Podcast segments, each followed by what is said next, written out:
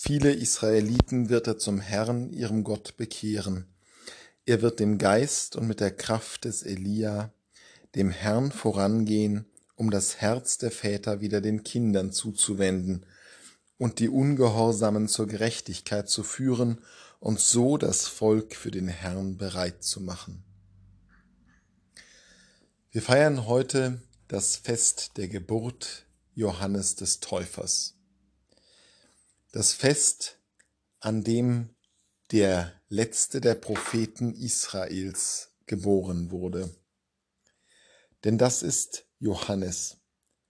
Er ist im Grunde genommen keine Gestalt des neuen Bundes, sondern der abschließende Höhepunkt des alten Bundes.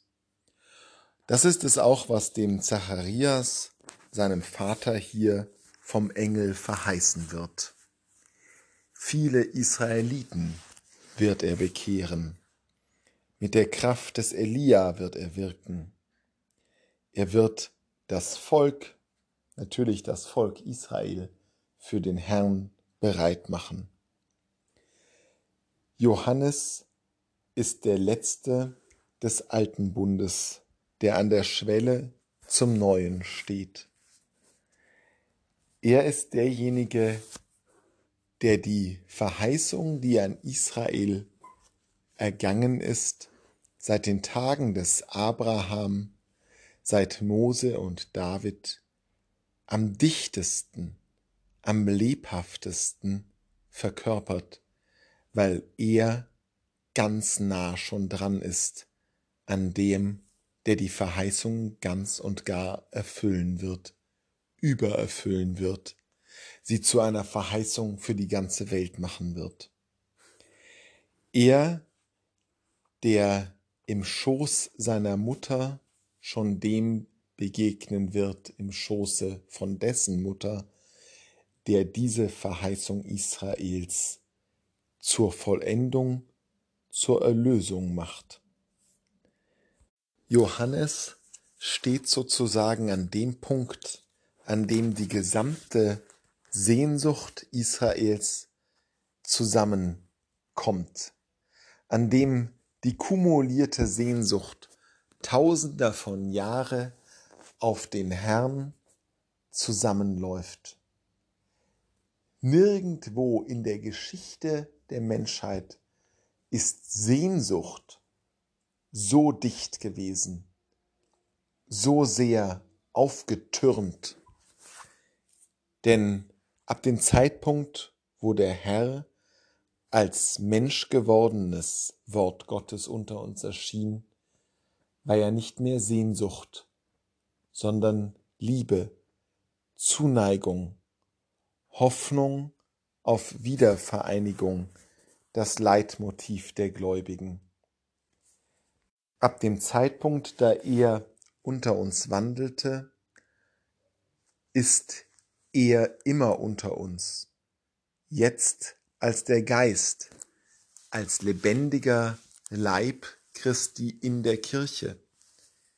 Doch damals, bevor er geboren wurde, als Johannes kam, da war es noch ganz und gar Sehnsucht. Und auch wenn dieser Sehnsuchtsmodus für uns, die wir schon erlöst sind, eigentlich nicht mehr so sehr im Vordergrund steht, ist es doch gut, ihn in sich selbst immer wieder zu aktivieren. Daran erinnert uns ja die Adventszeit. Daran erinnert uns auch die österliche Bußzeit an dieses sehnsüchtige Warten. Das ist es, was uns Israel durch die Jahrtausende hindurch als Erbteil auch mitgibt in der Beziehung zu Gott. Das ist es, was Johannes zu einem so herausragenden Menschen macht, dass Jesus einmal sagte, kein größerer ist jemals geboren worden auf dieser Welt, dass hier die Sehnsucht ganz und gar da ist. Und wir, die wir schon im Erlöstsein leben dürfen, tun gut daran, uns diese Sehnsucht immer wieder zum Vorbild zu machen.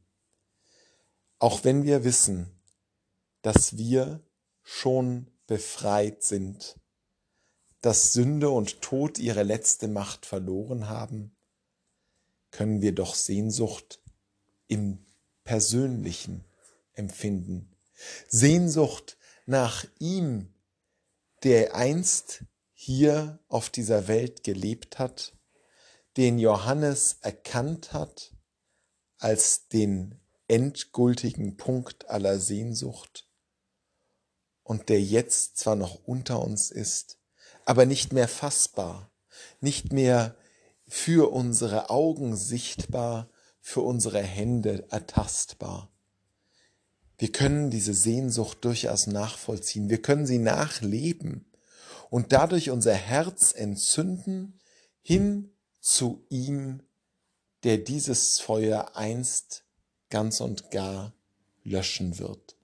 Aber bis dahin lassen wir es lodern, das Feuer der Sehnsucht, dessen wunderbarstes Vorbild Johannes ist, der die Sehnsucht unzähliger Menschen aus Israel, aus dem ersten Bund, den Gott mit den Menschen geschlossen hat, verwirklicht und lebt.